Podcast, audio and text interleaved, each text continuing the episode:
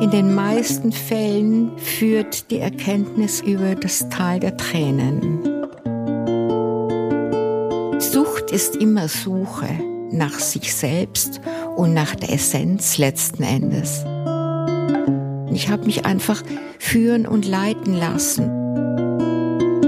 Ich fühle mich wirklich sehr, sehr glücklich mit dem, was ich gefunden habe, nämlich wer wir sind, woher wir kommen und wohin wir einmal gehen.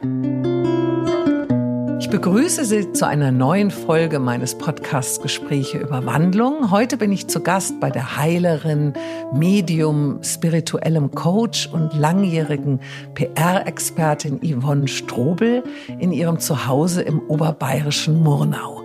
Hallo, liebe Yvonne. Hallo, liebe Tanja. Du bist 1951 in München geboren, Sternzeichen Jungfrau. Dein Vater, Jahrgang 21, kam erst 1950, ein Jahr vor deiner Geburt, aus der Gefangenschaft zurück. Deine Mutter, Jahrgang 24, hat immer daran geglaubt, dass er wiederkommt. Und diese Zeit deiner Geburt war die des Wiederaufbaus, des angehenden Wirtschaftswunders. Dein Vater, der sieben Sprachen konnte, arbeitete für eine französische Firma in München, so im Finanzsektor und wurde 1964 als Leitung der Finanzabteilung nach Frankfurt in deren Zentrale befördert. Deine Eltern waren nicht so wahnsinnig begeistert mit dem Umzug. Klar, die Karriere ging natürlich vor, so konnten sie dem nicht widerstehen. Du warst damals 13 Jahre alt. Deine Kindheit als Einzelkind war geprägt von Liebe und Zuwendung. Du bist ein bisschen überbehütet aufgewachsen. Deine Eltern und auch deine Großeltern waren durch die Kriegsjahre sehr ängstlich. Eigentlich ängstlich, einen Menschen zu verlieren, den sie lieben. Dein Vater war auch dabei, trotz aller Liebe, sehr streng mit dir. Er wollte dich beschützen, festhalten. Aber du hattest einen irrsinnigen, riesengroßen Freiheitsdrang, was du ja auch auf deinen Aszendenten Schütze zurückführst. Feste Strukturen wie Schule, Lehrer, Ausbildung oder Studium hast du als ausbremsend empfunden und warst wissensdurstig, neugierig, wolltest immer hoch und weit hinaus die Welt und die Menschen kennenlernen. Und da war dann noch etwas, was du schon sehr früh gemerkt hast und was schon sehr früh begann. Bereits in der Grundschule hattest du eine sogenannte Eingebung. Also eine hellseherische Fähigkeit. Du sahst etwas, was man nicht sehen konnte und hast eine Erzählung deines Religionslehrers mit den Worten kommentiert, das stimmt doch gar nicht. Er war total sauer über deine Frechheit und bestrafte dich. Ab diesem Moment hast du über deine Eingebungen geschwiegen, sie auch verdrängt und erst sehr, sehr viel später dann den anderen Menschen wieder offenbart. Glaubst du, dass in unserer heutigen Zeit ein Lehrer oder überhaupt Lehrer anders als in den 50er Jahren auf eine solche Aussage eines kleinen Mädchens reagieren würden? Das hängt natürlich vom Lehrer ab. Aber ich denke schon, dass man heute sehr viel offener gegenüber Kindern ist, also eben in der Schule, aber auch äh, egal im täglichen Leben ähm, damals waren halt noch sehr, sehr strikte Strukturen gewesen. Man muss sich vorstellen, ähm, dass es eigentlich sogar immer noch an der Tagesordnung war, dass ähm, die Kinder damals in der Grundschule ähm, noch mit Tatzen bestraft wurden. Das weiß man heute gar nicht mehr, was das ist. Also äh, wirklich mit dem Stöckchen auf die Finger geschlagen, solche Dinge.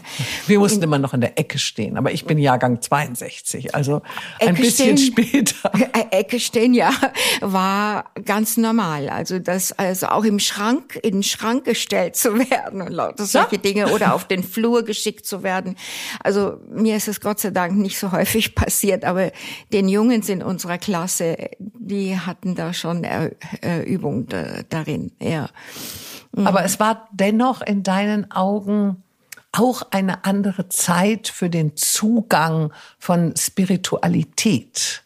Also äh, heute würde vielleicht man eher mal hinhören, was ein Kind zu sagen hat. Oder bilde ich mir das nur ein? Nein, absolut richtig. Also, weil ich denke generell, die, der Bezug zwischen Erwachsenen und Kindern hat sich natürlich sehr verändert und hat sich sehr geöffnet wie eben auch alles. Also ich meine, damals war von Spiritualität überhaupt noch nicht die Rede.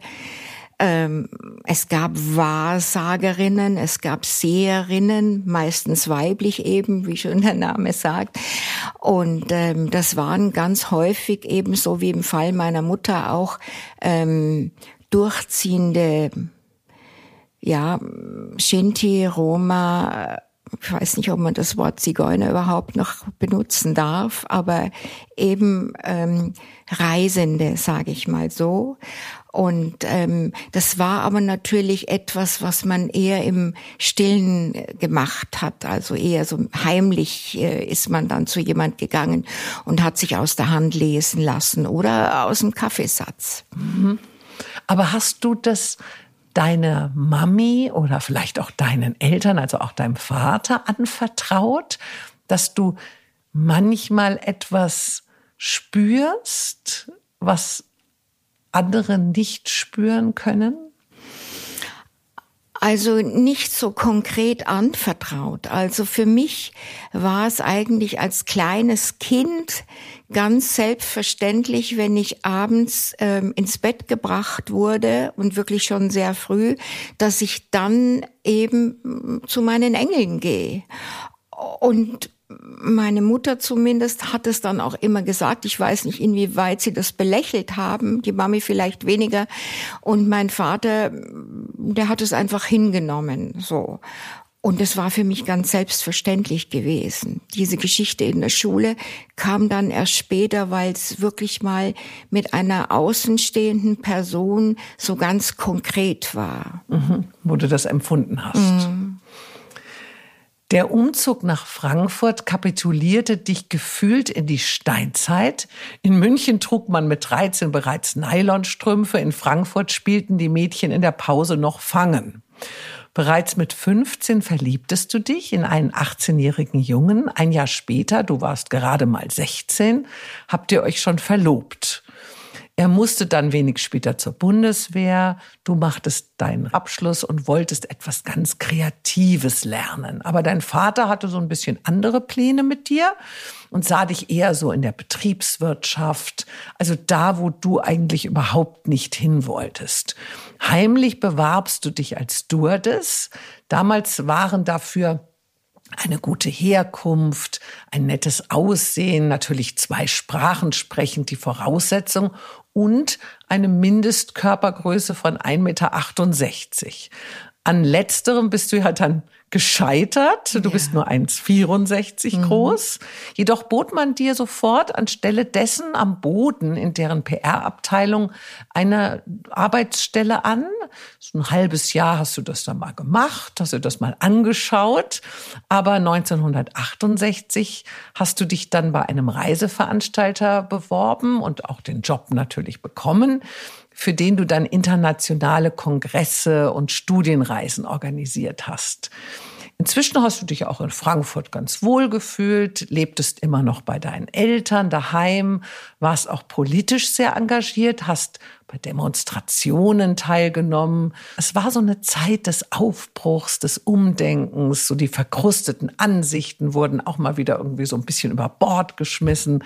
Da waren die Beatles und auch spirituelle Einflüsse aus Kalifornien schwappten nach Europa. Alles war neu, kühn, mutig. Und auf einer Geschäftsreise nach Marokko 1969 verliebtest du dich in einen anderen Mann, der dort auch mitgereist war. Und dein Verlobter und auch natürlich die baldige Heirat, die ja ausstand, waren plötzlich passé. War es wirklich nur dieser neue Mann, der alles veränderte, oder warst du es selbst, die sich schon ein bisschen gewandelt hatte? Ganz bestimmt Tanja. Also ähm, vielleicht hat er im Unterbewussten doch eine große Rolle gespielt, die Aussicht in eine Familie aus der Frankfurter Gesellschaft einzuheiraten und dann eigentlich aus dem Elternhaus raus und in die nächsten Zwänge einzuheiraten. Ich mochte die Familie sehr gerne, insbesondere auch die Großmutter, die ähm, immer wieder in Brasilien war. Also da gab es auch brasilianische äh, Wurzeln äh, seitens der Großmutter.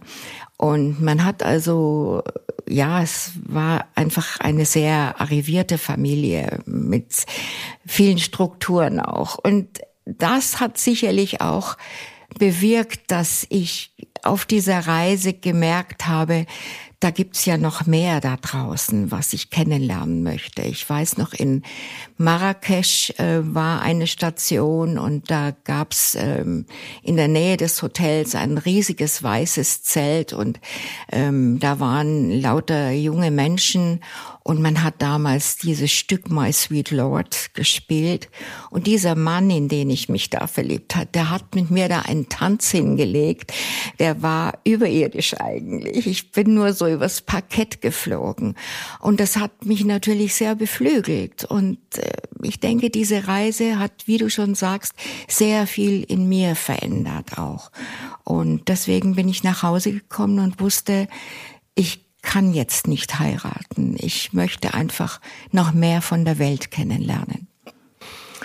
1971, also mit 20, hast du dann deinen Job in Frankfurt gekündigt und bist ohne zu wissen, was du eigentlich jetzt genau machen willst, zurück nach München zu deiner Oma gezogen. Du hattest auch ein bisschen Heimweh, so Aufbruchsstimmung lag in der Luft, die Olympiade in München nahte, so ein bisschen blauäugig wolltest du endlich Flügge werden. Deine Träume leben, ähm, eine eigene Wohnung vielleicht auch mal haben und natürlich auch einen Traumjob finden. Nach so kurzen, äh, ja, vorübergehenden Jobs im Hotel Bayerischer Hof, am Empfang oder noch im selben Jahr bei ähm, Chitta 2000, das war ja dieses ganz legendäre Reisebüro in Schwabing, glaube ich, gell? mit so einer riesigen Weltkugel. Das ganze Haus war damals Chitta 2000 mit so einer Einkaufsmall. Und genau. dann war die Weltkugel, da war eben das Reisebüro ja. drin. Also ich habe es nicht erlebt, weil damals wohnte ich noch in Wiesbaden, aber ich weiß, meine Mami hatte mir immer viel davon erzählt. ähm, du hast dann noch in demselben Jahr ähm, ja, so dich vom ADAC in deren Pressestelle fest anstellen lassen und merktest schnell, jetzt bin ich irgendwie richtig aufgehoben. Du hast dann so die Autorennen am Nürburgring organisiert, warst so umgeben von den tollen Rennfahrern wie Jochen Maas oder Striezel Stuck. Und 72, also ein Jahr später, lerntest du dann in München einen sehr gut aussehenden Architekten mit so einem coolen Style kennen und ihr habt bereits ein Jahr später geheiratet. Es begann aber dann eine sehr dramatische Zeit, denn plötzlich wurde dir klar, dass dein Mann ein Alkoholproblem hat.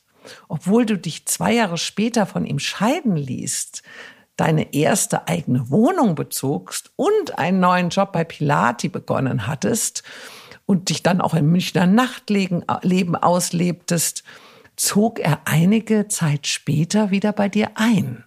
Und du hast es nochmal drei Jahre lang mit ihm versucht. Aber es wurde nicht besser. Im Gegenteil, 1978 mit 27 hast du aufgegeben und er musste wieder ausziehen. Macht dich Liebe blind? Oder warum verlobst du dich mit 16 mit einem Jungen nach nur einem Jahr und heiratest auch diesen Mann erst nachdem du ihn ja eigentlich auch nicht lange kanntest? Weil ich immer meinem Herzen gefolgt bin, Tanja. Ich habe das nie aus dem Kopf gemacht und ich war noch niemals in meinem Leben berechnend, sondern ich höre einfach auf meinem Herz und gehe dann auch nach meinem Gefühl und ähm, das hat mich eigentlich in meinem ganzen Leben immer richtig geleitet. egal wie es, was dann eingetreten ist, weil das gehört ja dann letztlich auch dazu, diese Ups and Downs. Wie schwer ist ein Leben an der Seite eines Alkoholikers? Sehr schwer, sehr schwer.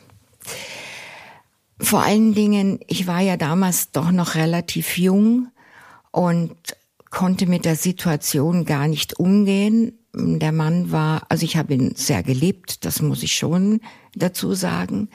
Ähm, aber er war in gewissen Abständen immer wieder im Krankenhaus und da waren dann die Ärzte, die mir sagten, ja, ich würde die Verantwortung tragen. Und ich habe dann gedacht, oh mein Gott, das kann ich doch gar nicht. Ich habe gelernt, nach Broteinheiten zu kochen. Damals hat man ja diese ganzen Diäten, die man heute kennt, noch nicht gekannt oder noch nicht so verfolgt jedenfalls. Und ähm, und es war sehr zermürbend eigentlich gewesen. Und eben nach diesen drei Jahren kam irgendwann der Punkt, wo ich gesagt habe, also er, entweder er oder ich. Ähm, ich gehe sonst mit vor die Hunde. Und ähm, da gab es dann eben auch einen ausschlaggebenden Punkt. Das war mal an einem Heiligabend. Und ähm, da habe ich dann einfach einen Schlussstrich gezogen. Man spricht ja sehr oft von so einer Co-Abhängigkeit. Ja. Kannst du das bestätigen? Ist das so? Also damit meint man ja nicht, dass man selber auch trinkt, sondern einfach dieses, dass man auch nicht so wirklich einfach da rauskommt. Also ich denke mal, wovon man dann abhängig wird, das kommt auf die jeweilige Persönlichkeit an. Aber diese Co-Abhängigkeit, die war nicht zum damaligen Zeitpunkt, aber ich denke mal, dass das später etwas mit hineingespielt hat. Das sind natürlich, da geht's tief in die Psychologie und vielleicht noch tiefer, aber ähm, letzten Endes bin ich zu dem Schluss gekommen und das eben über die Spiritualität, dass ja nichts im Universum ohne Grund geschieht, dass auch eine Partnerschaft, die dann traurig endet, äh, mit Enttäuschung und teilweise noch mit schlimmen Rosenkriegen, was bei uns jetzt nicht der Fall war, aber All das hat irgendeinen Grund und wie ich aus meiner Medialität weiß, oft auch eine Ursache möglicherweise in einem früheren Leben. Aber hat man das Gefühl, man möchte den anderen retten? Natürlich, natürlich. Also ist da auch immer Hoffnung? Absolut, absolut. Natürlich habe ich versucht und er hat es mir auch immer wieder versprochen, ja, wenn es dann wieder irgendeinen solchen Ausfall gegeben hat und dann lag er nächsten Tag auf Knien vor mir und hat unter Tränen um Vergebung gebeten. Und das ist eigentlich noch schlimmer, weil das ja unwürdig ist. Es ist ja nicht der Mann, in den ich mich verliebt hatte eigentlich. Das war ja ein toller Kerl, den, der mir da imponiert hat und gefallen hat. Und man möchte ja gar nicht, dass es dem schlecht geht. Es hat immer einen Grund und eine Ursache und diesen Grund habe ich aber erst viel später herausbekommen und auch zusammensetzen können in diese Abfolge dieser Geschichte. Und Später habe ich dann schon gesagt, mein Gott, heute könnte ich vielleicht besser damit umgehen, aber damals konnte ich es noch nicht. Damals wusste ich nur, ich muss es jetzt beenden, sonst gehe ich selbst vor die Hunde. Mhm. Oft wird ja auch so darüber gesprochen, oder ich habe das schon gelesen, dass es eben Menschen gibt mit so einem Suchtgen und andere, die das eben nicht haben. Also ich selbst zum Beispiel habe noch nicht mal eine Zigarette probiert in meinem Leben und ich habe auch war noch nie betrunken und ich trinke auch sowieso keinen Alkohol. Also ich habe fast ein bisschen Angst davor, dass ich da womöglich mag ich das oder ich werde süchtig oder so. Ähm, was ist deiner Meinung nach, deiner Erfahrung nach der Grund, oder kann man das überhaupt nicht so sagen, warum ein Mensch süchtig wird?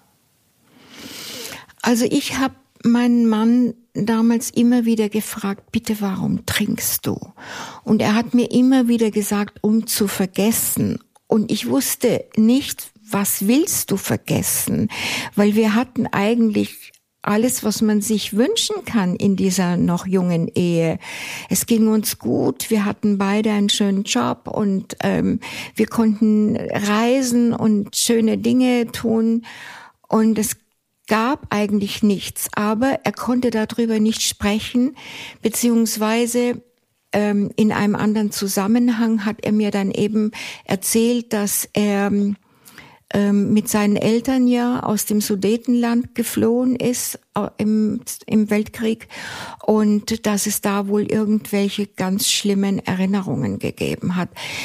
Und dann im Nachhinein, als ich mich selbst mit Spiritualität und dem Werdegang vieler Leben beschäftigt habe, dann ist mir klar geworden, natürlich, es ist ein Kindheitstrauma. Ich war damals noch nicht so beleckt von all diesen Dingen. Ähm, das kam erst später, als ich mich eben mit äh, allen möglichen Facetten der Spiritualität beschäftigt habe. Mhm. Nachdem du dann diese dramatische Liebe losgelassen hast, kam auch natürlicherweise der Kinderwunsch in dir auf. Damals, Ende der 70er Jahre, zählte man nämlich mit 27 ja bereits zu den Spätgebärenden. Kann man sich heute gar nicht mehr vorstellen. Mhm. Heute, ist, heute ist man mit 27 Frühgebärende wahrscheinlich. Ja. Du hast in dieser Zeit ja dann bei Pilati auch wieder gekündigt, hast bei Philip Morris in der PR-Abteilung angefangen. Zwei Jahre lang lerntest du das echte amerikanische PR-Handwerk mit dem Motto, es geht immer um das große Ganze. Und in dieser Zeit, 1979, lernst du auch den Vater deines Sohnes kennen und lieben. Er war Kaufmann, neun Jahre älter als du.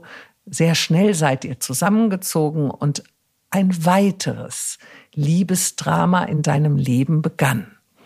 Die schweren Beziehungsprobleme dieser toxischen Beziehung lösten bei dir viele magersüchtige Phasen aus, bis zu einem Körpergewicht von nur 37 Kilo. Wie durch ein Wunder wurdest du trotz der Magersucht und einer unregelmäßigen Periode oder äußerst unregelmäßigen Periode völlig überraschend schwanger. Du hattest dann natürlich große Sorge, dass dein Kind nicht gesund sein könnte, da du zudem auch in dieser Zeit viele Tabletten zu dir nahmst. Dein Gynäkologe konnte dich ein bisschen beruhigen. Er sagte, die Natur wird schon richten. 1982 brachtest du dann einen gesunden Jungen zur Welt. Die kranke Beziehung ging aber weiter trotz Kind wurdest du wieder magersüchtig, da der Vater deines Sohnes nach der Schwangerschaft zu dir sagte, du sollst doch bitte mal wieder ein bisschen dünner werden, wieder mal ein bisschen abnehmen. Anscheinend, um ihm zu gefallen, hast du erneut aufgehört zu essen, wogst dann eben, wie gesagt, da dann, als dein Sohn ein Jahr alt war, nur noch diese 37 Kilo ein Anwalt, in den du dich eines Tages verliebtest und mit dem du eine einjährige Affäre begannst, sagte gleich bei eurer ersten Begegnung zu dir, sieht denn dein Mann nicht, wie du ihm unter der Hand wegstirbst? Was hat dieser Satz in dir ausgelöst? Und welche Ursache hat Magersucht eigentlich wirklich? Gibt es dazu irgendwie eine Schlussfolgerung eine Theorie? Oder ist das das, weil du vorhin von der Sucht sprachst, letztendlich immer das Gleiche?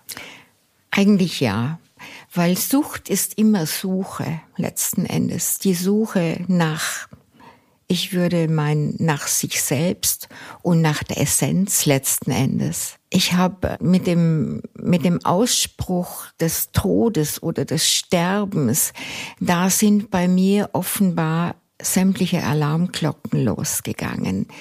Ich wusste schon, dass ich an einem Punkt bin, der ja mich nicht weiterbringt oder wo ich eigentlich nicht mehr wusste, wie ich aus dieser Schleife rauskommen konnte. Aber dann ist mir eigentlich wie von einer himmlischen Fügung dieser Mann begegnet.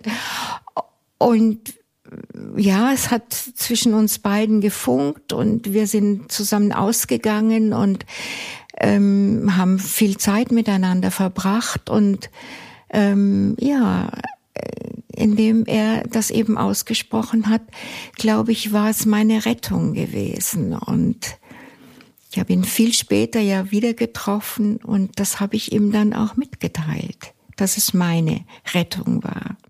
Also du hast durch diese innerliche und äußerliche Wandlung auch natürlich diese Kraft gehabt, wahrscheinlich diesen Mann, also deinen Ehemann auch zu verlassen. Ich denke, das hat wahrscheinlich auch mit dieser Begegnung was zu tun gehabt, äh, dass du dann einfach dich auch verändert hast. Also unabhängig davon, dass du vielleicht wieder gegessen hast und ein bisschen zugenommen hast, aber auch du hast ja auch eine neue Kraft in dir gefunden bist dann mit deinem Kind und dein, äh, ja, deinem Sack und Pack zu deinen Eltern gezogen, die zwischenzeitlich auch wieder in München lebten.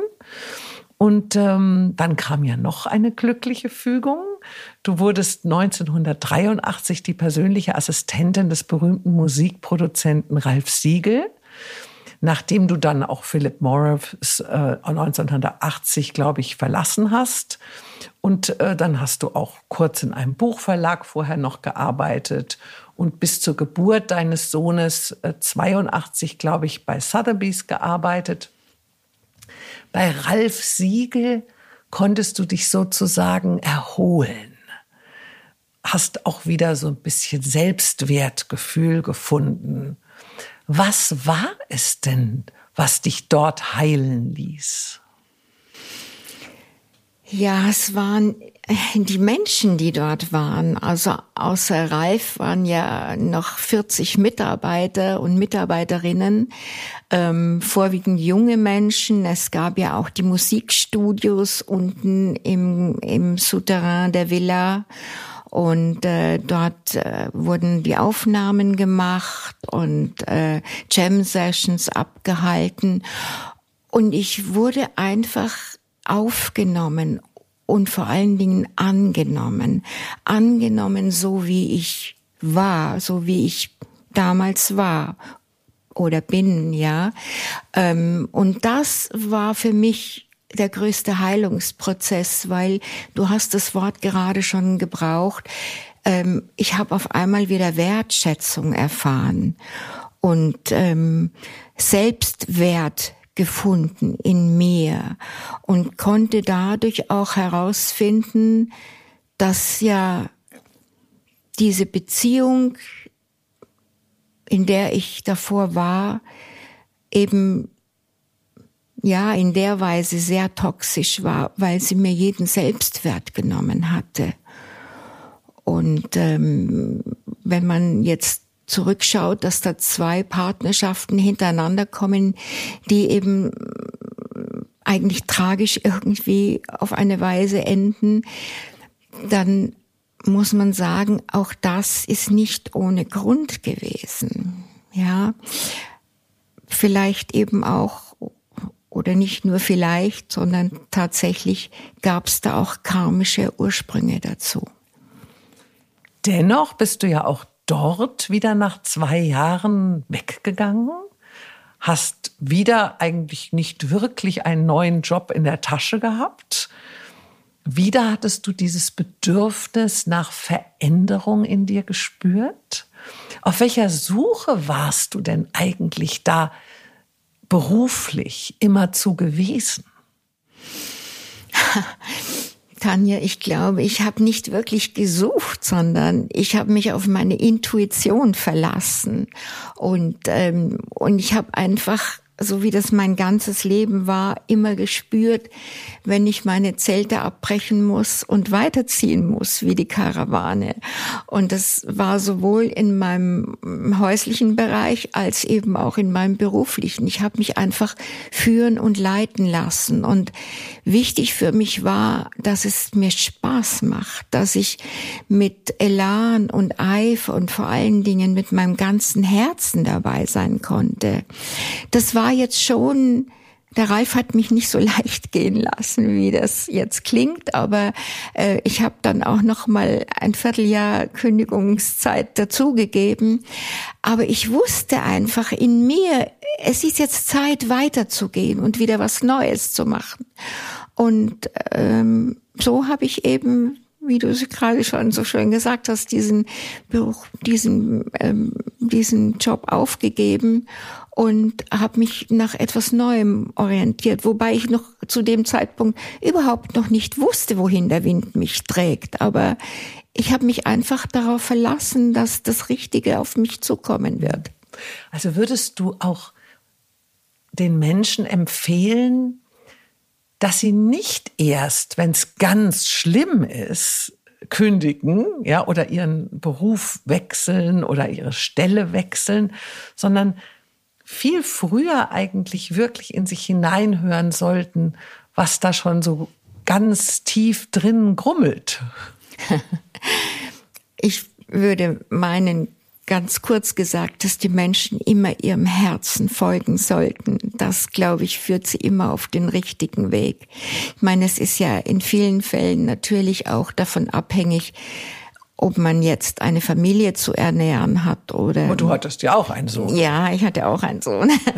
Und es war natürlich auch immer schon der Grund, warum ich schon geschaut habe, dass auch die Finanzen stimmen und dass das Income passt. Aber ähm, eben, wenn man auch äh, sich irgendwie doch vielleicht innerhalb einer Zeit ein kleines Polster schaffen konnte, dann äh, konnte man sich eben auch mal erlauben, mal, weiß nicht, zwei, drei Monate einfach ähm, sich umzusehen, was es Neues gibt. Ja, einfach loslassen. Ja.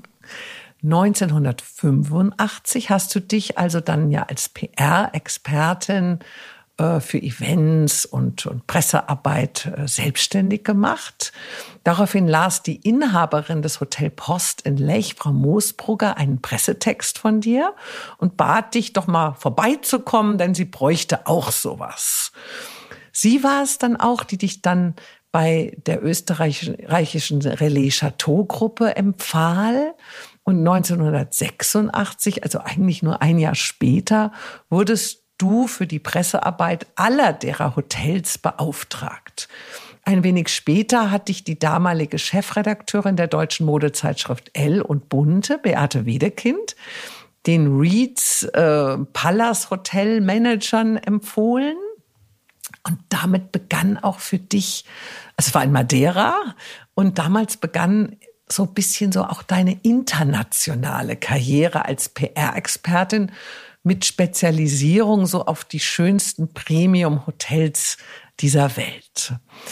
Deine Eltern kümmerten sich in dieser Zeit sehr rührend und, und fürsorglich um deinen Sohn. Wenn du nämlich dann diese ganzen schönen Reisen machen musstest oder mal Termine hattest, äh, tagsüber natürlich, ähm, ja, dann waren deine Eltern parat gestanden und haben sich um deinen Sohn gekümmert. Ich weiß aus eigener Erfahrung, wie erleichternd es so für eine berufstätige Mutter ist, zu wissen, dass die Kinder in der Abwesenheit von dir selbst nicht nur versorgt werden, also zu essen bekommen und schön angezogen werden und vielleicht auch geduscht werden, sondern dass sie auch geliebt werden. Du hast ja auch den Moment sehr genossen, dass du diese Möglichkeit hattest zu reisen und dann auch durch die Fürsorge deiner Eltern konntest du auch ein bisschen, wenn ich das nachvollziehen darf, auch vielleicht leichter in so eine Berufung hineingehen. Was hat dich denn an der Pressearbeit an sich so unglaublich fasziniert? Im ersten Augenblick, also ich kenne mich da natürlich schon ein bisschen aus durch meinen Beruf, äh, aber im ersten Augenblick erscheint das ja doch den Menschen, also diese Arbeit, so ein bisschen oberflächlich. Ja, das kann ich mir schon vorstellen, dass das äh, oberflächlich ausgesehen haben mag. Aber zumal äh, PR damals ja noch rar gesät war und ähm, dieser unsägliche Ausdruck, unsere PR-Lady, war ja eigentlich schon ein Stigma an sich, ja. Und ähm, aber ich habe das wirklich mit Vehemenz verfolgt weil ich wirklich dafür brennen konnte. Und ähm, wie du schon sagtest, ich, mein Kind war bei meinen Eltern bestens versorgt, was nicht heißt, dass ich nicht schon gleich, nachdem ich ins Flugzeug gestiegen bin, die größte Sehnsucht nach meinem ja, Burschen hatte. Weiß ich. Ja, also das muss ich schon dazu sagen. Und ein bisschen schlechtes Gewissen manchmal auch. Ja, dauernd, permanent. Das hat man einfach als alleinerziehende Mutter, ähm, was man also bis heute äh, versucht, dann immer wieder gut zu machen durch alles Mögliche. Aber ähm, ja, mich hat natürlich einerseits haben mich die Menschen fasziniert ähm, und dann auch die Orte, weil damals gab's ja 1985, 86, 87, da gab's ja noch kein Internet. Wenn man ein Faxgerät hatte, war man ja schon sehr weit vorne. Und dann hat man da eben hingeschrieben und hat nach ein paar Tagen eine Antwort bekommen. Man hat noch Antworten bekommen.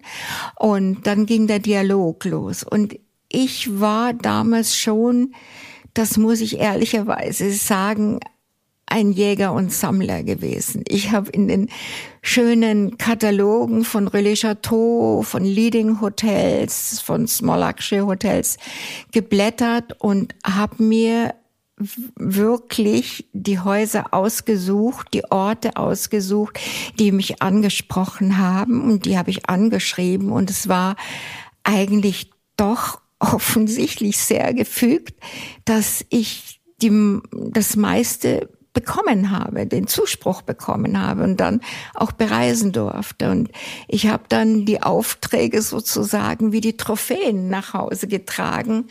Und ähm, das war natürlich ein unglaublich bereicherndes Gefühl. Sehr früh bist du ja auch in dieser Phase mit dem Wellness-Trend in Berührung gekommen, bevor überhaupt das so in den Hotels modern wurde. Bereits 1990 hast du eine Sannyasin, also einen Menschen, der sich der Welt entsagt und in völliger Besitzlosigkeit lebt, kennengelernt, die gerade aus Puna kamen. Schnell warst du umringt von vielen weiteren Sannyasinnen und den über 5000 Jahre alten präventiven Heilmethoden aus Asien, die diese Menschen in die Welt hinaustrugen. Auf einmal waren da die Heilkünste Meditation, Reiki, Shiatsu, Qigong, Hot Stone Massagen und vieles mehr, mit denen du dich sehr intensiv beschäftigt hast und die dich auch sehr faszinierten. Inspiriert und auch überzeugt von deren Wirkung auf unseren Körper und auf unsere Seele, auf unser Sein, hast du dann ganz spontan so ein wahnsinnig kompetentes Therapeutenteam zusammengestellt und dieses dann als sogenannte freiberufliche Gastexperten an die Hotels vermittelt. Anfang der 90er Jahre war ja dieser neue Zeitgeist, den man da noch Esoterik nannte, also Esoterik bedeutet ja Geheimwissen, was aber heute leider so ein bisschen so ein abgenutzter Begriff ist, nachdem es dann auch diese Esoterikmessen und so gab. Aber dieser neue Zeitgeist war schon sehr revolutionär. Die Hotels waren natürlich so noch ein bisschen zögerlich, noch so ein bisschen skeptisch, aber auch sehr neugierig. Und du hast dann so mit den richtigen Texten zu diesem Thema und so einer wirkungsvollen PR-Strategie dann das bei der Presse platziert und so dieser Wellness-Trend in den Hotels nahm dann langsam und stetig auch so seinen erfolgreichen Lauf, wie wir ja heute wissen. Auch du selbst hast dich dann auch so ein bisschen so auf den Weg gemacht, mehr und mehr über diese Heilkünste und über diese Spiritualität zu erfahren, hast dann auch viele sehr ähm, ja, hochkarätige Ausbildungen gemacht, die schon so einen Wandel auch in dir hervorgerufen haben. Zudem war durch den Mauerfall das PR-Geschäft im Ausland gar nicht mehr so leicht und fließend und die Vergrößerung Deutschlands und dessen Macht ließ so im Ausland so ein bisschen Skepsis aufkommen, was ich übrigens gar nicht so wusste. Die Zusammenarbeit wurde dann so nach dem Ablauf deiner Vertragszeit gar nicht mehr weiter fortgesetzt und wie durch eine Fügung schien so dein ganzes Leben in eine ganz neue Richtung zu gehen. Ende der 90er Jahre war es dann soweit, da ging dann irgendwie gar nichts mehr. So, du hattest wirklich schwere Verluste von Kunden und musstest so wirklich auch aufhören, also aufgeben, aufhören. Also du wurdest vom Schicksal regelrecht dazu gezwungen. Fiel dir denn das Loslassen sehr schwer? Hattest du auch Existenzängste? Plötzlich war ja dieser ganze Zauber der schönen Hotels und der damit verbundenen Annehmlichkeiten verschwunden. Und würdest du sagen, es wurde dunkel also erstmal dunkel in deinem Leben? Also Existenzängste hat man ja immer als Selbstständige gehabt, gehabt, muss ich dazu sagen. Ja, ähm, damals in dieser Zeit natürlich schon. Ähm, es ist so, dass ich eben da in den Jahren beim Ralf, Ralf Siegel, eine Kollegin hatte, mit der ich mich abends unterhalten habe, warum denn diese Geschichten mit den Männern wohl gekommen sein mögen. Und die hat mir dann ein Buch so über den Tisch hingeworfen, das Zwischenleben von Shirley MacLaine. Und ähm, das war für mich wirklich ein, da ist ein, ein Riesentor aufgegangen dadurch. Und von dem Zeitpunkt an habe ich mich schon immer mit Literatur auseinandergesetzt. Das hat dann natürlich zur Folge gehabt, dass ich für diese Begegnung mit der Sanyasi natürlich schon vorbereitet und geöffnet war. Und das hat mich diese, diese Methoden, diese Sichtweise auf die Welt und auf die Menschheit, die hat mich so fasziniert, dass es eigentlich fast für mich folgerichtig war, dass die PR zu Ende gehen musste. Das hat einfach, das eine hat das andere abgelöst. Und ich wusste, dass ich auf dem richtigen Weg, auf der richtigen Spur bin. Und dafür habe ich tatsächlich in diesen finsteren Zeiten mit dem Vater meines Sohnes immer gebetet und es ist dann auch wirklich eingetreten. Und als wir in den Hotels vorstellig wurden, war das einfach noch eine Zeit, wo das, wo wir wirklich am Anfang standen. Vielleicht waren wir sogar zu früh gewesen. Wen meinst du jetzt mit wir? Die, die, meine Therapeuten und ich. Ah, okay. Ja. Gut. Und ähm, um jetzt den Kreis zu schließen, wie du sagtest, also da wurde es natürlich dunkel, als die Aufträge ausblieben. Und ähm, natürlich gab es da auch Existenzängste, aber gleichzeitig ist dann etwas Neues aufgeflammt, nämlich die Perspektive, dass man einen vollkommen neuen Weg einschlagen kann, eben mit diesen Methoden und ähm, allem, was dazugehört, ein neues Feld aufzudecken. Und es war damals, ich kann mich erinnern, ich habe äh, zu der Zeit, es war so, ja, so Mitte, Ende der 90er Jahre, habe ich eine Abhandlung über Meditation geschrieben und über das Bewusstsein und so weiter. Ich wusste gar nicht, wo ich das hernehme, aber es war so spannend. Im Nachhinein habe ich dann verstanden, okay, das war schon Eingebung gewesen. Hm. Ja, und ähm, es war so faszinierend, dass ich eigentlich gar nicht groß drüber nachgedacht habe, sondern wirklich intuitiv einen Schritt vor den nächsten gesetzt. Mhm. Jetzt konnte man ja in der Zeit noch nicht sofort seinen wirklichen Lebensunterhalt damit verdienen. Du hast ja dann ein Angebot bekommen oder sagen wir mal eine, man hat dich gefragt, ob du einen alten krebskranken Mann eventuell mal täglich zu der Klinik zur Bestrahlung fahren könntest. Daraus wurde dann eigentlich eine sehr enge Verbindung und die Familie drängte dich regelrecht dahin, dass du dann auch seine Pflegerin wurdest. Und als du dann ihm mal den Rücken gewaschen hattest, äh, kam plötzlich so wie ein Blitz ganz viel Energie in deine Hände. Und das zeigte dir, dass du unbedingt noch mehr dieses Shiatsu und das Reiki lernen wolltest. Und du hast dann auch das wieder losgelassen, da eben, ich sag mal, Pflegerin zu sein äh, und stürtest, stürztest dich mehr und mehr in die Energiearbeit. Hattest wenig Geld, aber ein paar kleine Reserven. Wie gesagt, deine Eltern unterstützten dich auch ein bisschen, nicht nur mit deinem Kind, auch ein bisschen finanziell. Du hattest deine Ansprüche auch ein bisschen minimiert. Es war also so ein bisschen so ein Nadelöhr, durch das du da durch musstest. Und mehr und mehr drängte sich ja dann so auch deine mediale, also deine hellseherische Fähigkeit in dein Leben, die du ja so lange unterdrückt hast, die kam irgendwie plötzlich wieder ans Licht im regelrechten Sinne. Und dann kamen auch die Kunden, mehr und mehr sogar. Ende der 90er Jahre hattest du es wirklich geschafft äh, und warst dann auch eine anerkannte Heilerin, Medium, spiritueller Coach. So wie das ja auch ist, wenn man sich plötzlich so in einen neuen Mann verliebt und eine neue Liaison hat und dann plötzlich ganz, ganz, ganz viele andere Männer dich auch toll finden. Also zumindest war das immer so in meinem Leben. Genau ähm, so, ja. Äh, war es auch beruflich bei dir?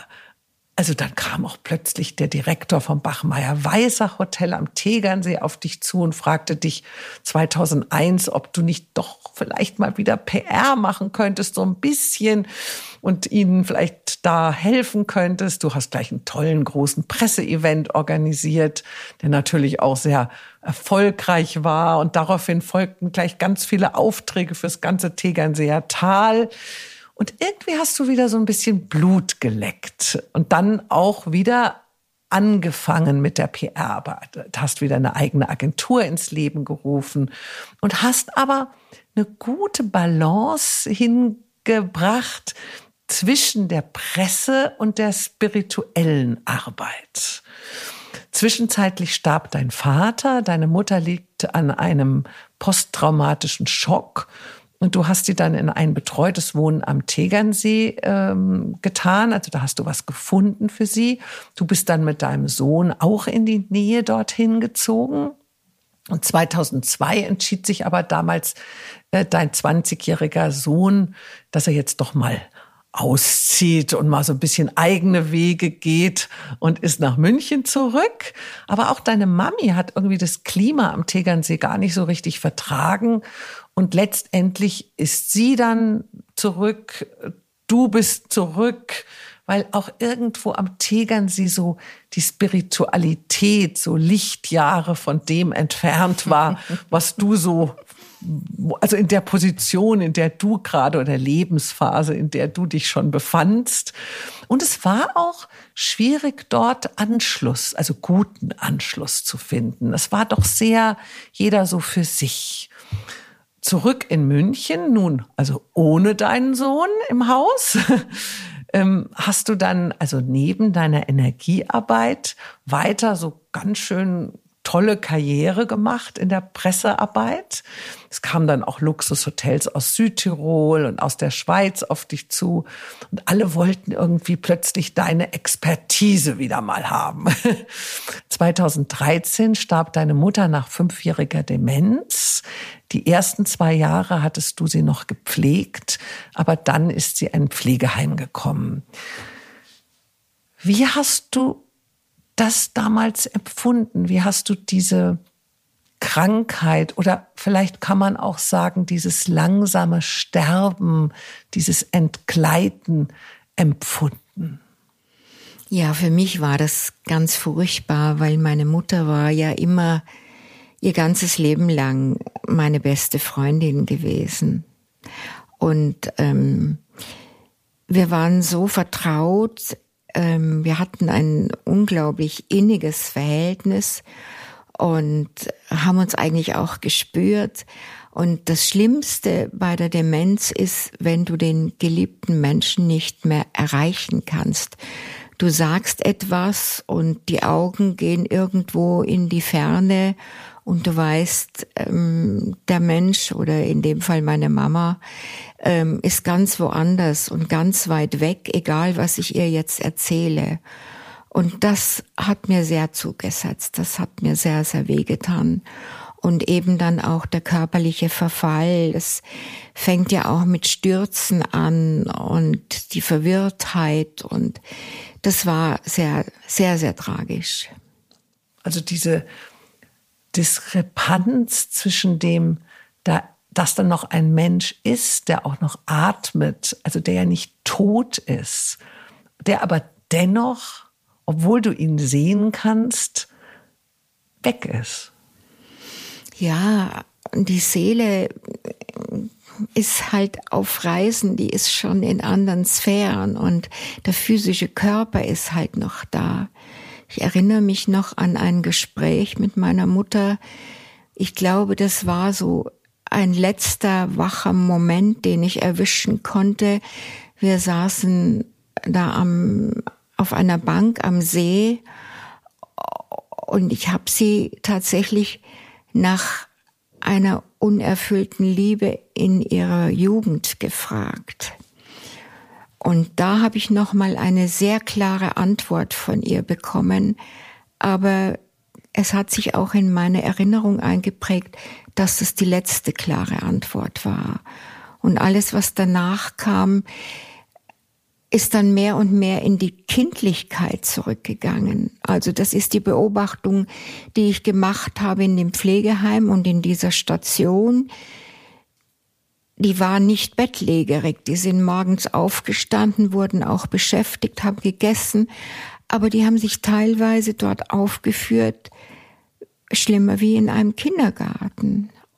Und das ist ganz bitter, das an der Mutter beobachten zu müssen. Oder sie hat dann die Ärmchen ausgestreckt nach mir, nimm mich mit, nimm mich mit.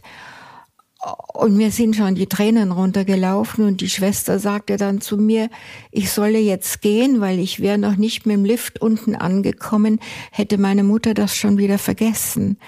Und ich bin aber heulend nach Hause gefahren den ganzen Weg. Und insofern kann ich mit jedem Menschen mitfühlen, der jetzt in dieser Zeit äh, Mutter oder Vater über die Demenz gehen lassen muss. Ich weiß, welcher Weg das ist und es hat mein tiefes Mitgefühl.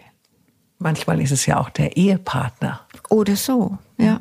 Auf der Reisemesse 2017 bist du zum Messestand eines Kunden geeilt und dabei bist du so ein bisschen um die Ecke und bist in einen Mann hineingerannt, der dir gleich sehr, sehr, sehr gut gefallen hat.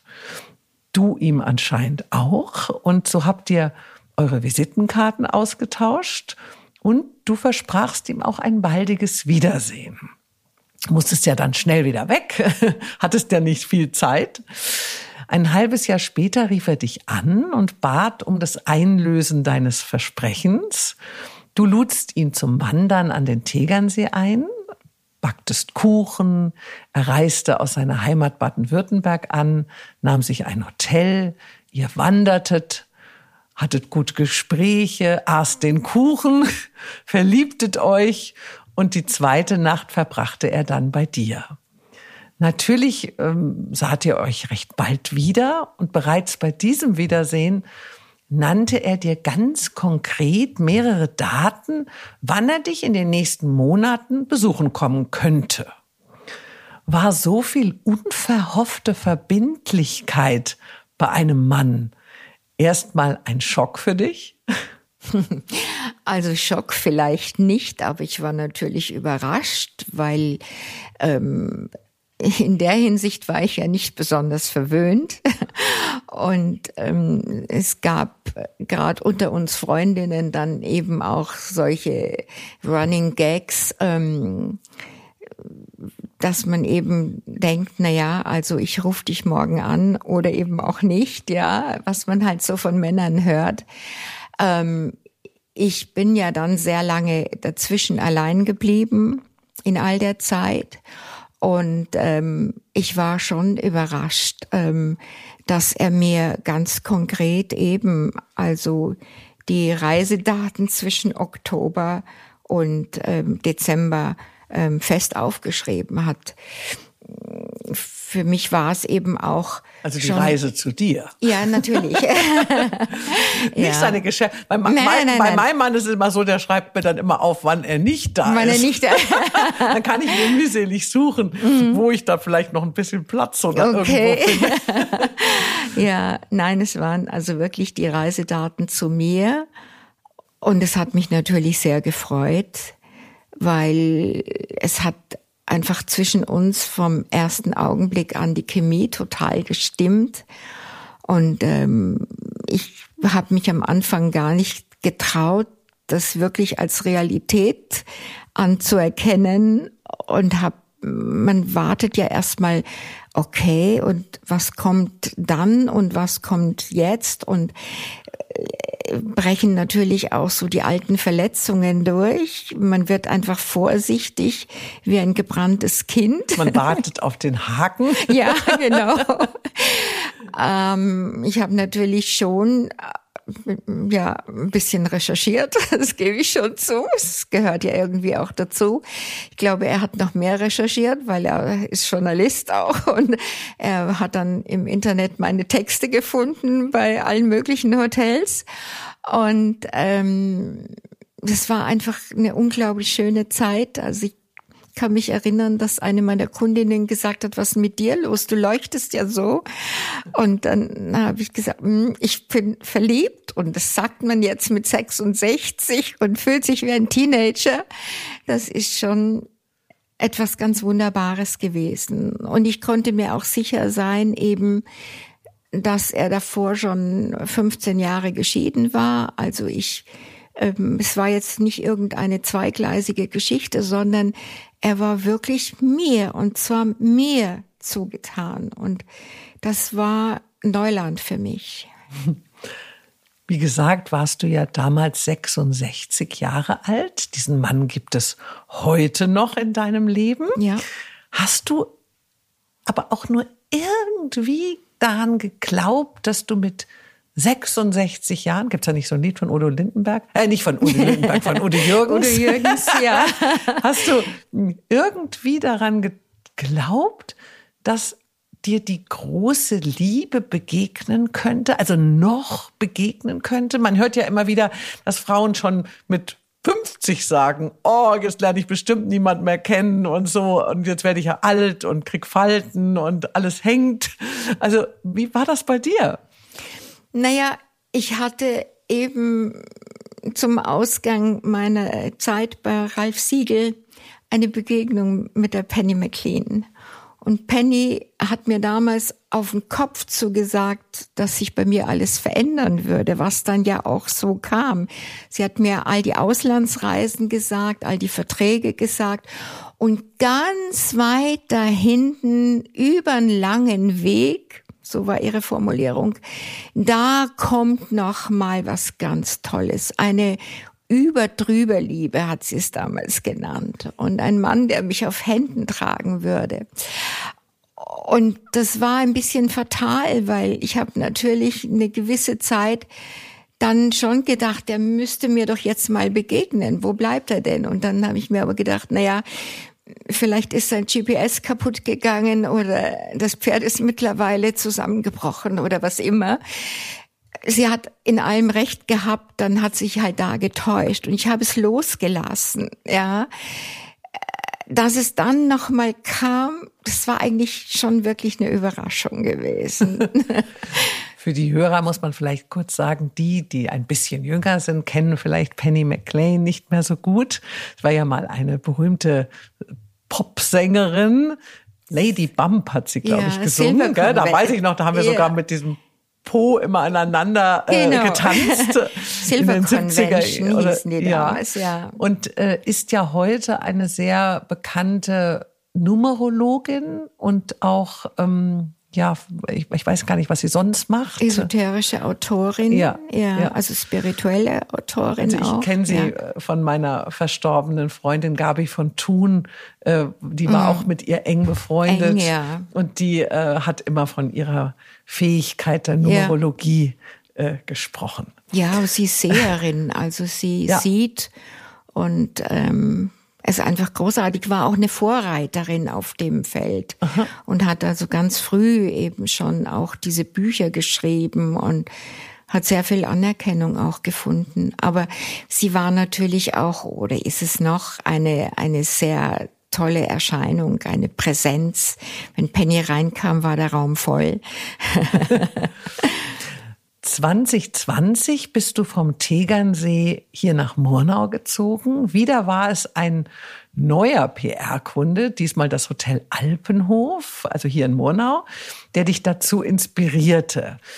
Dein jetziger Freund und immer noch Freund und Lebenspartner, also Lebenspartner sage ich jetzt, auch wenn ihr nicht zusammen lebt, mhm. aber ihr Schauen. seht euch ja so oft es geht. Und wir ähm, telefonieren 20 Mal am Tag, also spätestens aber eineinhalb ihr, Stunden. Ihr seid nie so wirklich ganz fest zusammengezogen, also entweder du zu ihm oder er hier zu dir, sondern ihr haltet sozusagen ein bisschen Abstand. Ist dieser gewisse Abstand so ein bisschen das Geheimnis einer lang andauernden und wirklich guten Beziehung. Also zumindest empfinde ich es so, weil mein Mann als Abenteurer und Kletterer natürlich sehr viel unterwegs ist und auch jedes Jahr drei Monate am Stück nicht da ist. Und ich ihn immer noch so, also selbst nach 21 Jahren, immer noch so wahnsinnig vermisse und mich auch so wahnsinnig freue, mhm. wenn ich ihn wiedersehe. Ja. Ähm, also selbst sogar, wenn er nur einen Tag weg ist, ja, dann habe ich noch so Schmetterlinge im Bauch, wenn ich weiß, oh, gleich sehe ich wir uns wieder. Ähm, irgendwie bleibt das irgendwie so immer äh, ja, spannend für mich. Was würdest du sagen? Was, ja, was, äh also Simone de Beauvoir hat ja auch gesagt, dass es letzten Endes das perfekte Muster ist, um eben eine Beziehung so spannend zu halten ich meine, normalerweise zieht man ja nach einer gewissen Zeit zusammen und ähm, ich hatte das schon auch im Visier, aber nach einer gewissen Zeit habe ich dann doch gemerkt, ich brauche aber auch meinen Raum für mich und ich möchte auch ihm den Raum lassen weil er hat auch seine Mandate und seine Aufgaben und seinen Gesichtskreis und wir sind schon viel zusammen und auch immer noch sehr, sehr, sehr regelmäßig. Oder ich gehe mal eine Woche zu ihm und er ist auch wochenweise hier bei mir und ähm, in den Ferien sowieso vielleicht mal einen ganzen Monat oder so. Das ist alles wunderbar und trotzdem ist es aber für uns beide auch wichtig, dann wieder die eigenen Dinge tun zu können. Und ich habe ja während dem ersten Lockdown mein Buch geschrieben und dann eben auch noch das Kinderbuch und auch selbst illustriert. Und das kann ich tatsächlich besser, wenn ich allein bin. Und neben deinem Buch, das den Titel hat Wie ein Lachs gegen den Strom, hast du ja auch deinen Blog begonnen. Richtig. Finding the Golden Quest, wo du deine Kenntnisse, deine Erfahrungen und deine Gedanken zu dem weiten Thema Spiritualität jetzt du mal in die Welt hinausträgst und den Menschen bei ihrer Selbstfindung und bei ihrer innerlichen Heilung hilfst. Auf welcher Suche sind wir Menschen eigentlich wirklich? Und gibt es Hoffnung auf Erlösung? Dass ich erkenne, was die Welt im Innersten zusammenhält. Hm? Also es ist letzten Endes die Suche nach Liebe. Immer wieder nur die Suche nach Liebe. Denn wir kommen aus der göttlichen Essenz und dort ist nichts anderes als Licht und Liebe. Und das ist eine Liebe, die können wir hier im irdischen kaum aushalten. Und indem wir uns inkarnieren, also in dieses Leben kommen,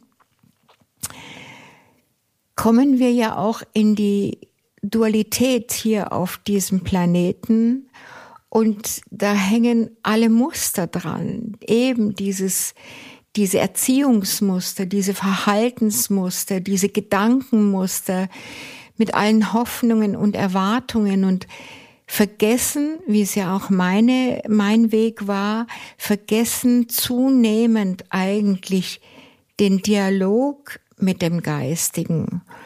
Und wenn wir ihn dann wiederfinden, dann ist das etwas ganz Wunderbares und dann gibt es Hoffnung und so viele weise Menschen wie Plato oder Goethe waren Wissende und haben so viel Wunderbares auch gesagt und für uns hinterlassen, dass wir eigentlich uns daraus nähern könnten.